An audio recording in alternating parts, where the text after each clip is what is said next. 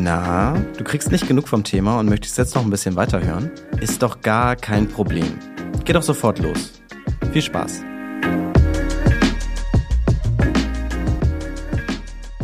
So, Frau Putzicher oder Anke Putzicher, ich freue mich erstmal, dass es hier und heute geklappt hat. Wir sitzen jetzt gerade in einem Raum. Kannst du mir einmal kurz erklären, wo wir hier sitzen und wer du bist und was du eigentlich den lieben langen Tag so machst? Na klar, gerne. Also sitzen tun wir hier in der Verbraucherzentrale, in der Verbraucherzentrale Hamburg. Das ist ziemlich nah am Hauptbahnhof. Die Verbraucherzentrale Hamburg ist halt eine Verbraucherzentrale, die natürlich bei einem Stadtstaat sitzt. Deswegen gibt's hier nur ein großes Gebäude, wo die gesamte geballte Fachexpertise versammelt sitzt. Ne? Mhm. Ja, ich bin Volljuristin, war bis vorletzten Monat war ich Anwältin und habe aber meine Zulassung zurückgegeben weil ich sie einfach nicht mehr brauchte und nur für den Titel Rechtsanwältin ne, war mir das zu blöde. Ne? Das naja. klingt aber gut. Ja, deswegen habe ich ihn ja auch noch so lange behalten, obwohl ich nie was damit gemacht habe. Ne? Aber ne, nein, ich bin Rechtsanwältin, hat mir auch immer gefallen, aber ja, letztlich waren es finanzielle Gründe, warum ich es dann habe sein lassen. Der Kammerbeitrag und das Ganze drumherum, das summierte sich auf und dann habe ich die Zulassung eben zurückgegeben. Genau, das bin ich aber von Haus aus, bin ich Volljuristin, arbeite seit dem Jahr 2000 hier in der Verbraucherzentrale und arbeite in zwei Abteilungen. Seit jeher arbeite ich in der Abteilung der Finanzdienstleistungen, also Versicherung und Geldanlage. Und seit einigen Jahren arbeite ich auch noch, und das ist mittlerweile mein Hauptbereich, im Bereich Gesundheit, Patientenschutz. Genau, das bedeutet Arzthaftungsfälle, also wenn es Kunstfehler gab, bis zu so Fragen, muss meine Krankenkasse das zahlen? Ich finde keinen Psychotherapeuten. Kann ich jemanden nehmen, der keine Kassenzulassung hat und übernimmt die Kasse dann trotzdem die Kosten? Und genau, solche Fragen. Ne? Und mit welchen Fragen hast du dich auseinandergesetzt in dem Bereich Geldanlage? Also im Bereich Geldanlage, da geht es in allererster Linie um zwei Bereiche. Einmal um die Altersvorsorge und die andere Seite ist die Geldanlage. Wobei streng genommen natürlich auch Altersvorsorge nichts anderes ist als Geldanlage. Aber von den Menschen, die wir beraten, wird diese Unterscheidung ganz gerne vorgenommen, dass es entweder um die Altersvorsorge geht, also was ganz zielgerichtetes, worauf man anspart, oder um die Geldanlage geht. Da wird häufig drunter verstanden, wenn die Menschen bereits Geld haben. Also ich sage jetzt mal 20.000 Euro angespart haben und sich fragen, was mache ich mit diesem Geld? Wie lege ich das an? Geldanlage. Ne? Genau, so wird es eigentlich von denen, die wir beraten, in der Regel getrennt ne, oder unterschieden. Und deswegen haben wir die Abteilung dann auch Geldanlage, Altersvorsorge irgendwann genannt, weil es das ist, was die Leute darunter verstehen. Ja, natürlich. Mhm. Und das ist ja jetzt genau deswegen bin ich ja jetzt heute hier, denn ich habe mich ja in der ersten Folge bereits damit auseinandergesetzt, warum es so wichtig ist, sich als junger Mensch heute schon mit dem Thema Investieren zu befassen, aber vor allem auch mit der Altersvorsorge. Und meine anfängliche Skepsis hat sich dann im Laufe der Folge ein bisschen gelegt. Ich habe mir vorher gedacht, naja, das hat ja viel mit Zockerei zu tun, Börse ist gleich Casino und ich hatte auch ein bisschen Angst vor finanziellen Verlusten. Das ist vielleicht immer noch so. Aber ich bin jetzt ein bisschen weitergekommen und habe jetzt ein Depot angelegt, habe mir einen Online-Broker rausgesucht, warte jetzt noch die Verifizierung ab. Aha. Das ging alles sehr schnell und ich merke jetzt gerade erst, ich weiß eigentlich gar nicht, wie es danach weitergehen soll. Ja. Deswegen brauche ich jetzt auf jeden Fall Hilfe vielleicht von einer Expertin, die sich da sehr, sehr gut auskennt. Deshalb einfach mal zu Beginn die Frage, du hast ja jetzt ein bisschen gehört, was ich gemacht habe. Mhm. Ist dir direkt mal ein Fehler aufgefallen an meiner Herangehensweise oder Hätte ich da besser vielleicht auch zu einer Bank gehen sollen für mein Depot? Oder? Nein, alles richtig gemacht. Die Herangehensweise ist sehr gut, ne? dass man sich etwas zutraut. Ne? Selbstermächtigung ist ja auch so ein Thema seit ein paar Jahren. Und da finde ich, sollte man das auch verfolgen, wirklich. Ne? Man muss einfach anfangen. Ein bisschen versuchen, die Scheu zu verlieren vor diesem vermeintlich großen Thema und komplexen Thema und wahnsinnig schwierigen Thema mit lauter Fremdwörtern und Fachbegriffen. Es wird wie überall nur mit Wasser gekocht. Es gibt Grundregeln. Es gibt tatsächlich Grundregeln. Wenn man die beherzigt, kommt man da schon ganz schön weit. Ne? Also erstmal selber ein Depot errichten. Also ein Depot ist ja nichts anderes als ein Lager, wo die Wertpapiere untergebracht werden, die Sie irgendwann mal vielleicht kaufen. Und so ein Lager braucht man, weil man nicht wie früher diese Wertpapiere in Papierform wirklich in seine Schublade legt. Die Zeiten sind vorbei.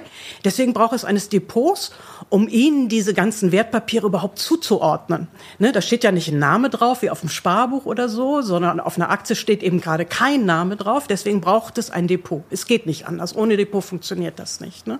Okay, um Ihnen das zuzuordnen. Und dazu gibt's dann immer auch noch so ein Verrechnungskonto. Denn ein Depot, das ist eben kein Konto, sondern eben ein Depot, eine Lagerstätte. Und das Verrechnungskonto, da kann Geld drauf. Und wenn Sie zum Beispiel Aktien oder Aktienfonds oder Aktien-ETFs am besten kaufen möchten, dann müssen Sie dafür sorgen, dass auf dem Verrechnungskonto Geld ist. Das überweisen Sie vom Girokonto oder sowas. Und dann können dann mit diesem Geld Papiere gekauft werden, die dann im Depot liegen. Und genau, und das machen Sie alles genau richtig, dass Sie erstmal das Depot errichten und den Rest erklären wir und die anderen Kollegen aus dem Finanzdienstleistungsbereich. Ja, das ist doch super, dass ich da schon mal keine Fehler gemacht habe. Das freut mich doch erstmal. Wir haben das Wort jetzt schon selbst benutzt mhm. und ich habe das Gefühl, dass ich es in den letzten Wochen wirklich inflationär in den Mund genommen mitgenommen habe. Dabei könnte ich gar nicht selbst zu 100 Prozent definieren, was es bedeutet. Was heißt investieren oder Investment? Für dich? Für mich. Also erstmal fällt mir das Synonym ein. Ich glaube, dass das Synonym heißt einfach anlegen. Also, wie würde ich es plastisch versuchen zu erklären? Es ist das Transferieren von Geld in eine andere Form in letzter Konsequenz.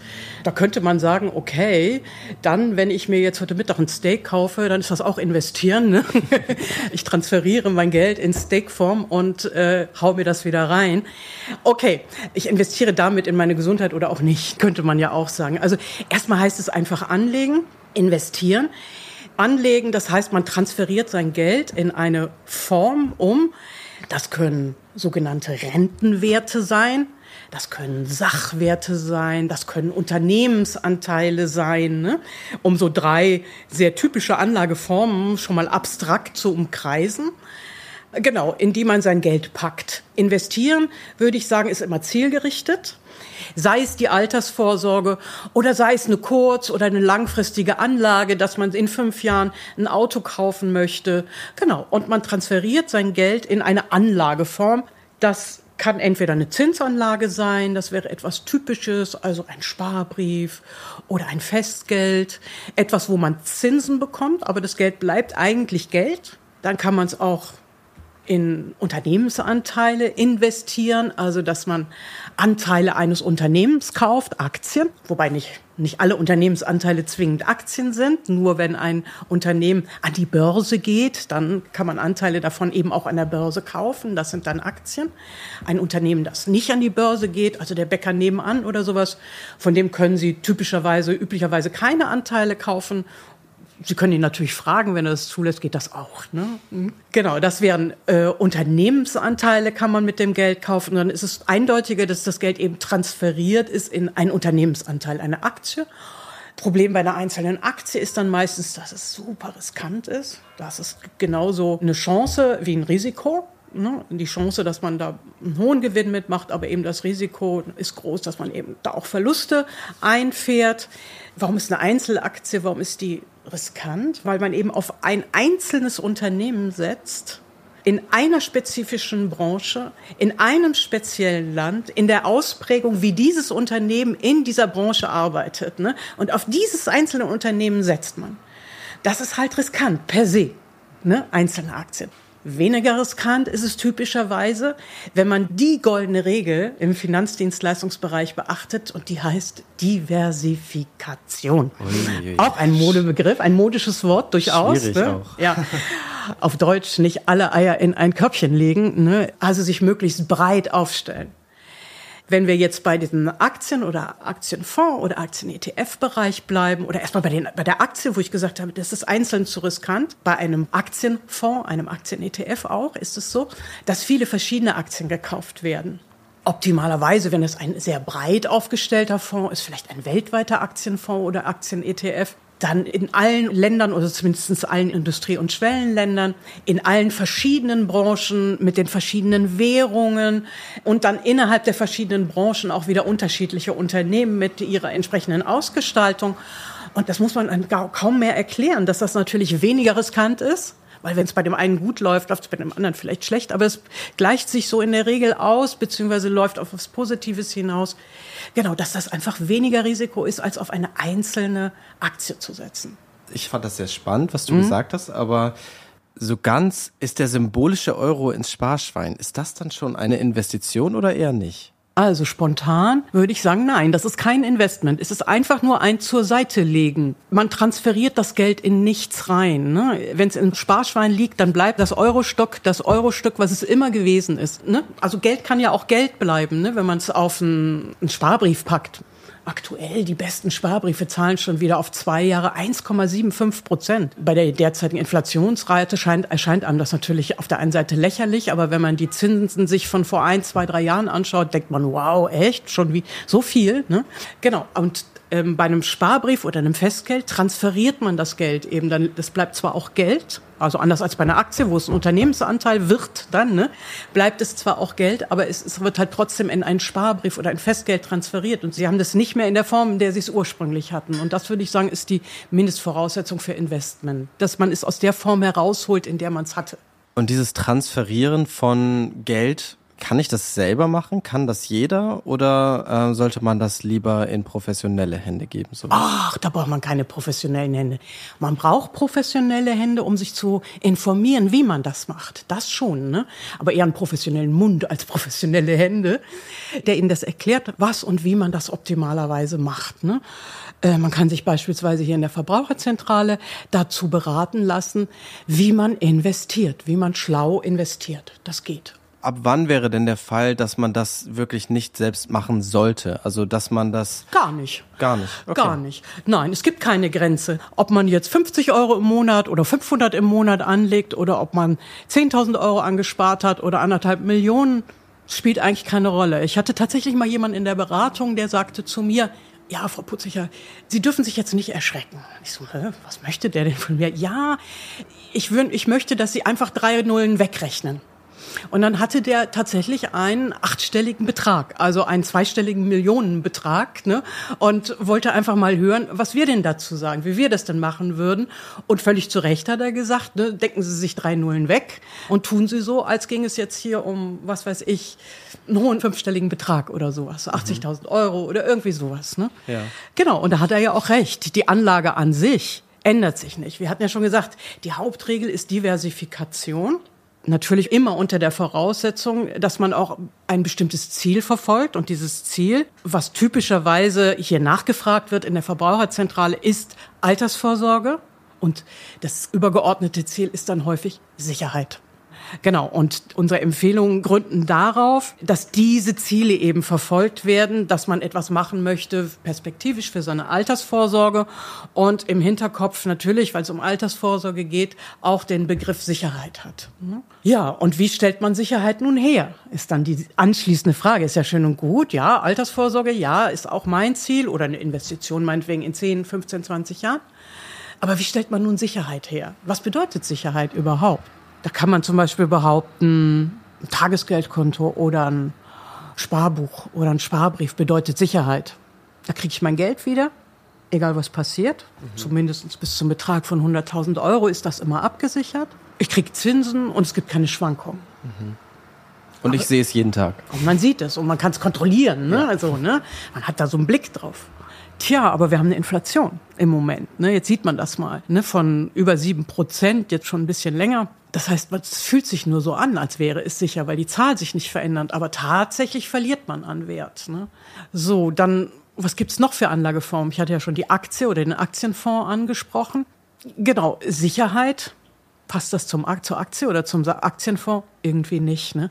weil wir die Schwankungen an der Börse haben. Je nachdem, was an der Börse passiert, gehen eben die Papiere auch rauf und runter. So als Beispiele mal, nach Ausbruch der großen letzten Finanzkrise 2008 sind die Kurse um auf deutlich weniger als die Hälfte eingestürzt. Und das sind natürlich schon heftige Verluste, wenn man vorher 10.000 Euro hatte und dann hat man auf einmal noch 4.500. Ne? Innerhalb von wenigen Monaten war das Tiefstand, war glaube ich März 2009. Also ne, wenn man diesen Oberbegriff Sicherheit wählt, Aktien oder Aktienfonds würden nicht darunter fallen. Eine dritte Anlagemöglichkeit, die man hat, sind Immobilien. Hm. Also hier gerade in Hamburg, wir sprechen hier in, in Hamburg miteinander.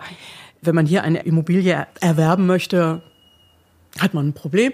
Man kriegt keine, damit geht es schon mal los. Der Markt ist komplett leergefegt und selbst wenn man eine bekommt, ist sie wahnsinnig teuer. Das heißt, für den Normalsterblichen ist eine Immobilie in Hamburg nur schwer zu erreichen. So, aber das wäre noch eine dritte Anlagemöglichkeit, dass man sein Geld im Grunde genommen transferiert in etwas, was im Grundbuch eingetragen wird, in den Grundwert. Ne? Genau, das wären so drei typische Anlageformen, die man haben kann. Und Sicherheit entsteht nun dadurch, dass man diese Anlageformen optimalerweise miteinander kombiniert. Warum entsteht dadurch Sicherheit? Also einmal diese Logik mit der Diversifikation so breit wie möglich aufstellen. Aber warum entsteht gerade dadurch, dass man das eben auf diese unterschiedlichen Anlagetypen verteilt? Also Zinsanlagen auf der einen Seite, Aktienanlagen und Immobilien oder vielleicht auch Beteiligungen in Immobilien, zum Beispiel offene Immobilienfonds. Warum entsteht dadurch Sicherheit, dass man es auf diese drei Anlageformen verteilt?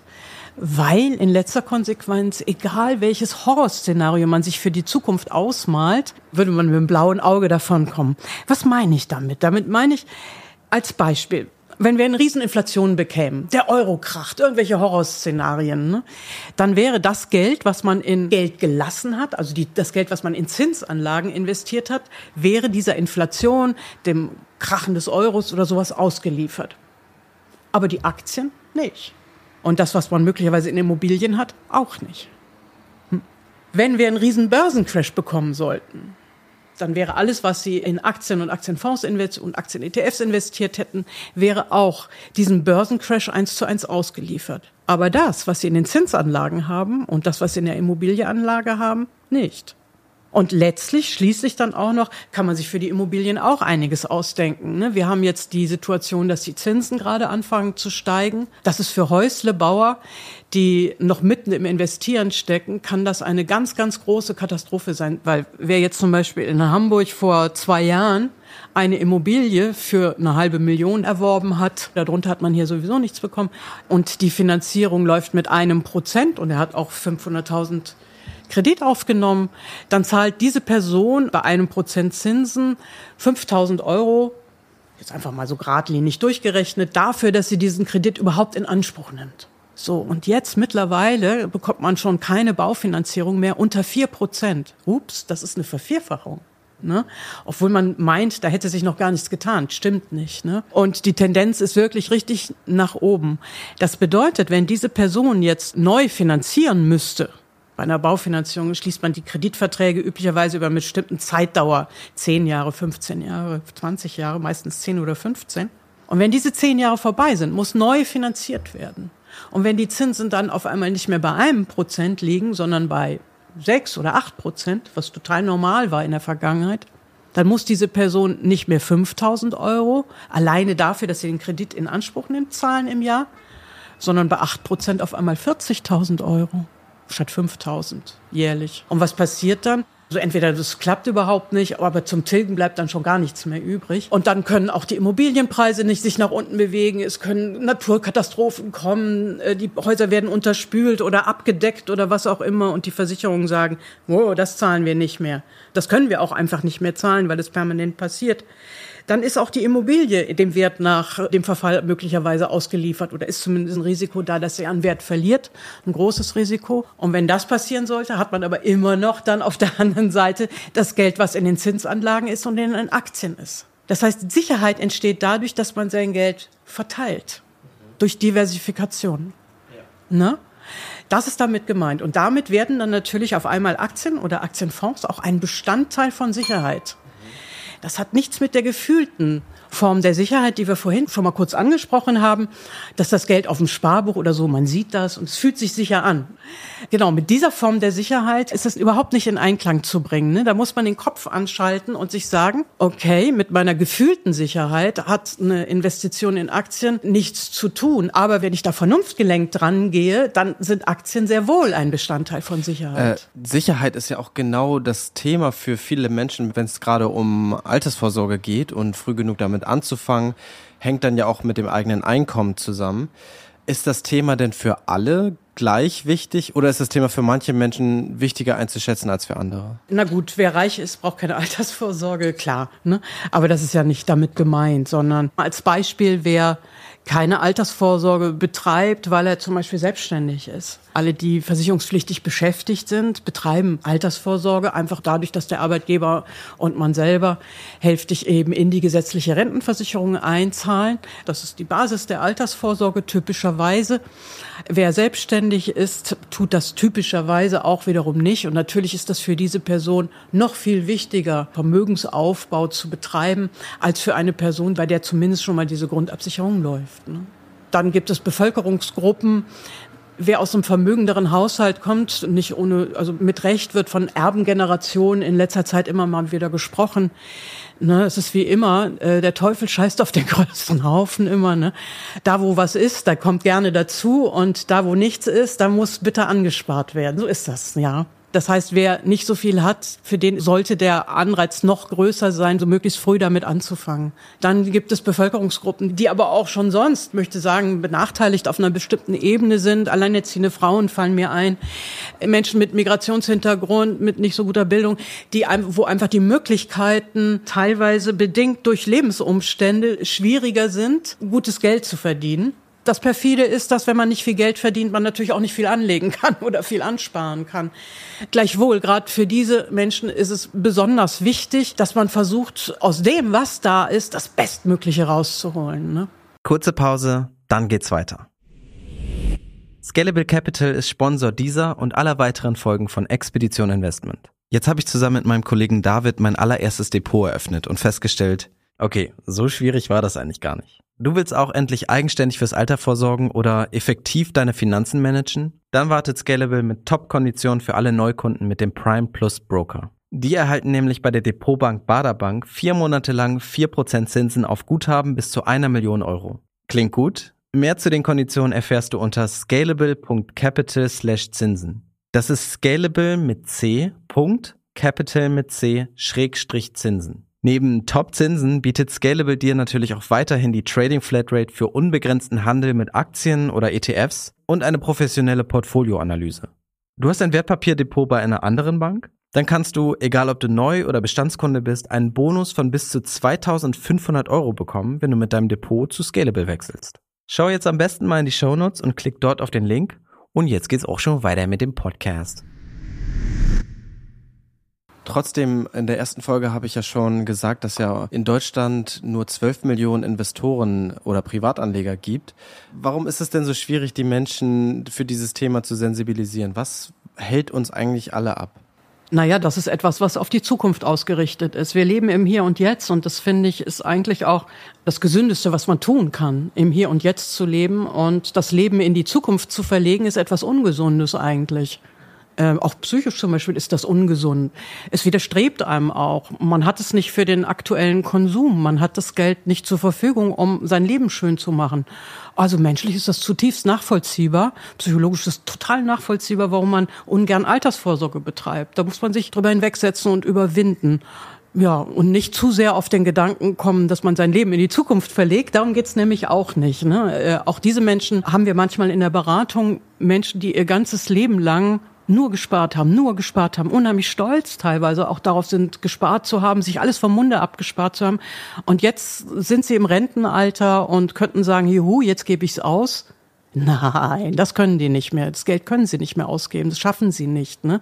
Jetzt kommt, ja, ich könnte ja ein Pflegefall werden. Also sie suchen immer Gründe, um dieses Geld weiter horten zu können. Ne? Das Geld hat einen Selbstzweck bekommen. Ne? Das ist jetzt die negative Seite davon. Ne? Aber in diesem Spannungsverhältnis Zukunft, nein, damit will ich nichts zu tun haben. Und auf der anderen Seite nur noch für die Zukunft zu leben, irgendwo dazwischen sollte ein vernünftiger Weg sein. Ne? Und dass das gar nicht so einfach ist, das auch im Kopf klar zu kriegen, kriegen, finde ich total verständlich. Ne? Das ist, ja, ist nicht einfach. Aber geht es denn hier eigentlich nur um Altersvorsorge? Ich meine, das betrifft ja schon eigentlich fast alle Menschen, mhm. vor allem junge Menschen zurzeit. Mhm. Ist natürlich auch so ein, so ein Wunsch, dass man mit der richtigen Anlagestrategie auch ordentlich Geld verdienen kann. Ist das auch möglich? Neulich hatten wir jemanden, der uns richtig toll nochmal was erklärt hat zur Kryptowährung und der uns so ein bisschen in die jugendliche Seele hat gucken lassen und den wundervollen Satz uns beigebracht hat, when Lambo. genau, das ist When Lambo. Genau. Ähm, um darum geht's, ne? Naja, das ist, man kann auch ins Spielcasino gehen. Ne? Na gut, nicht ganz. Im Spielcasino behält das Finanzamt mehr, als wenn man es irgendwo an der Börse versucht. Ne? Aber von Chance-Risiko her hm, lehne ich mich jetzt doch nicht zu sehr aus dem Fenster, ob man das vergleichen kann. Da würde ich mir gerne vorher eine Statistik zu angucken. Ne? Aber gleichwohl, ne? Traden auf kurzfristige Schwankungen zu setzen, ist nichts anderes in letzter Konsequenz als eine Wette. Und bei einer Wette kann man gewinnen oder verlieren und eine Wette ist immer riskant. Das ist was anderes als für die Altersvorsorge investieren. Ne? Das ist grundsätzlich was anderes und das hat seine Berechtigung, aber das hat nichts mit Anlage in dem Sinne oder Altersvorsorge zu tun, ja, sondern ist halt einfach ein, ein Spiel, mehr oder minder ein Spiel. Ja, das war auch immer meine erste Assoziation, wenn ich an die Börse oder an den Finanzmarkt gedacht habe. Dann war das immer direkt so Casino, mhm. wilde Zockerei und viel zu viel Geld, das in Sekunden von einer Tasche in die nächste wandert. Ist das eine verbreitete Vorstellung oder habe ich da lange Zeit eine komische Einstellung gehabt? Total verbreitet.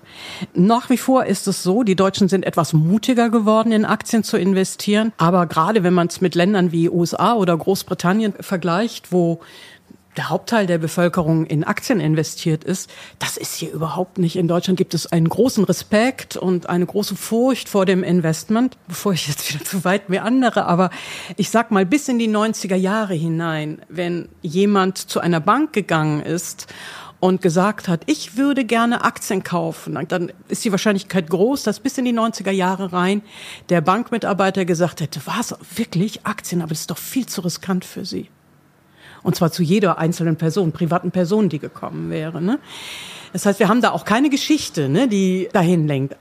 Dann ist es natürlich so, dass ihnen auch suggeriert wird von der Finanzwirtschaft, dass sie das nicht selber machen können.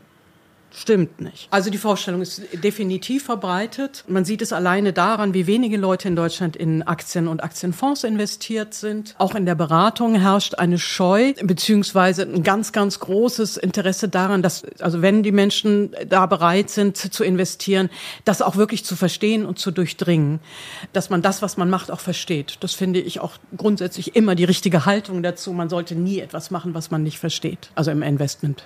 Bereich. Der Respekt ist riesengroß, aber es gibt Grundregeln und es ist nicht so schwierig, wie einem vielleicht der eine oder andere Finanzdienstleister versucht zu suggerieren, dass man eines Fachmanns, einer Fachfrau dafür bedarf, in dem Bereich meistens Fachmänner, dafür bedarf, das zu bewerkstelligen.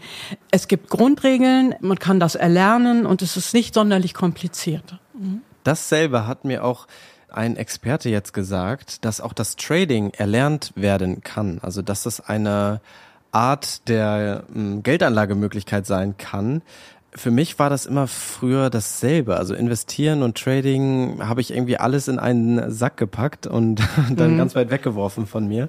Ist es denn wirklich dasselbe oder definitiv nicht? Naja, natürlich, in beiden Fällen investiert man erstmal in Aktien. Insofern kann man natürlich die Behauptung aufstellen, es sei grundsätzlich dasselbe. Aber es sind andere Faktoren, die das Ganze beeinflussen. Also beim Traden jetzt im Extrem beim Daytraden zum Beispiel, da setzt man eben auf Kursgewinn oder Verluste in einem sehr kurzen Zeitraum dass sich das in die eine oder andere Richtung entwickelt. Ne? Man gewinnt und am nächsten Tag verliert man, dann gewinnt man, dann verliert man und so weiter. Ne?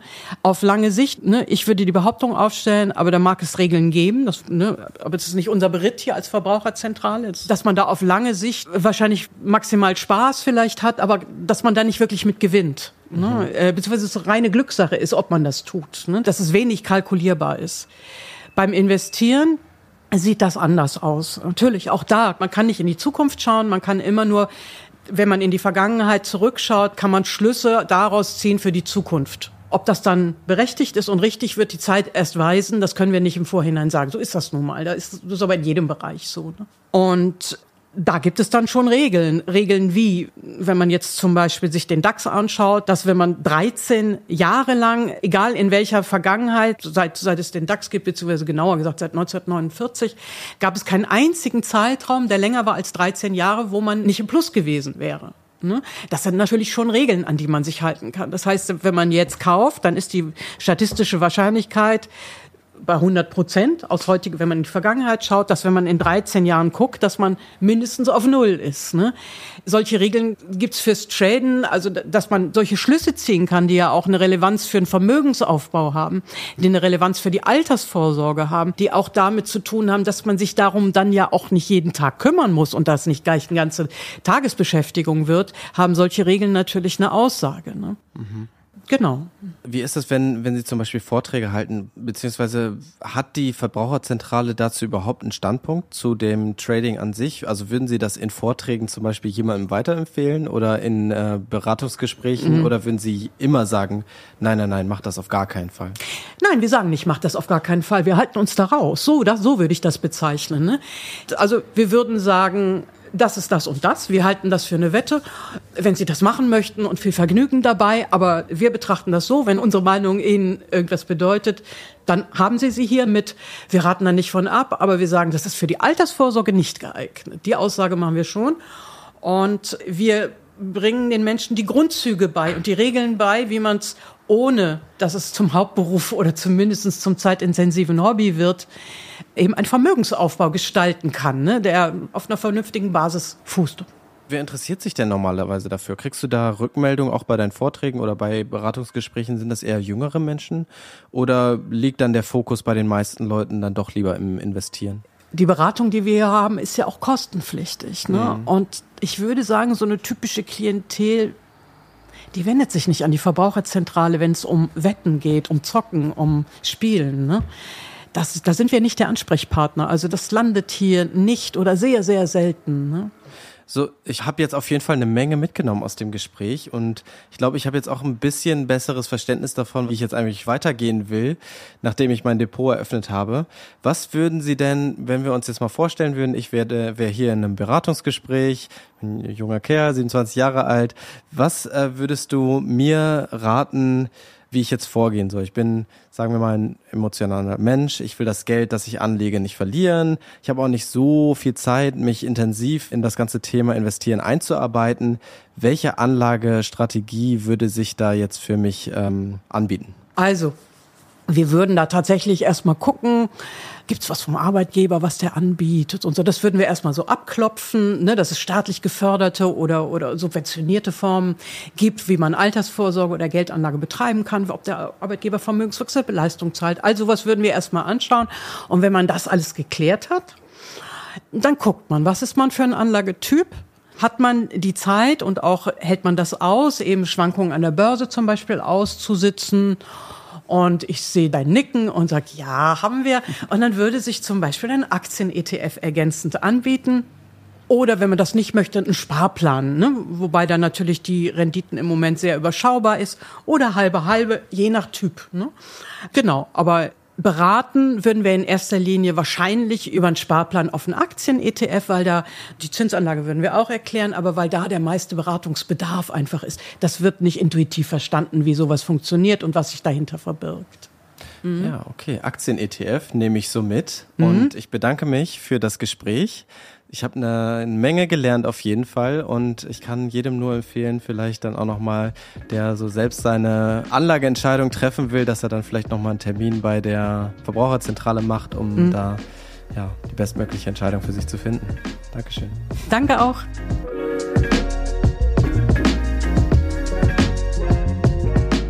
Expedition Interview ist ein Mint Original Podcast. Idee, Moderation und Produktion Jerit Schmidtke.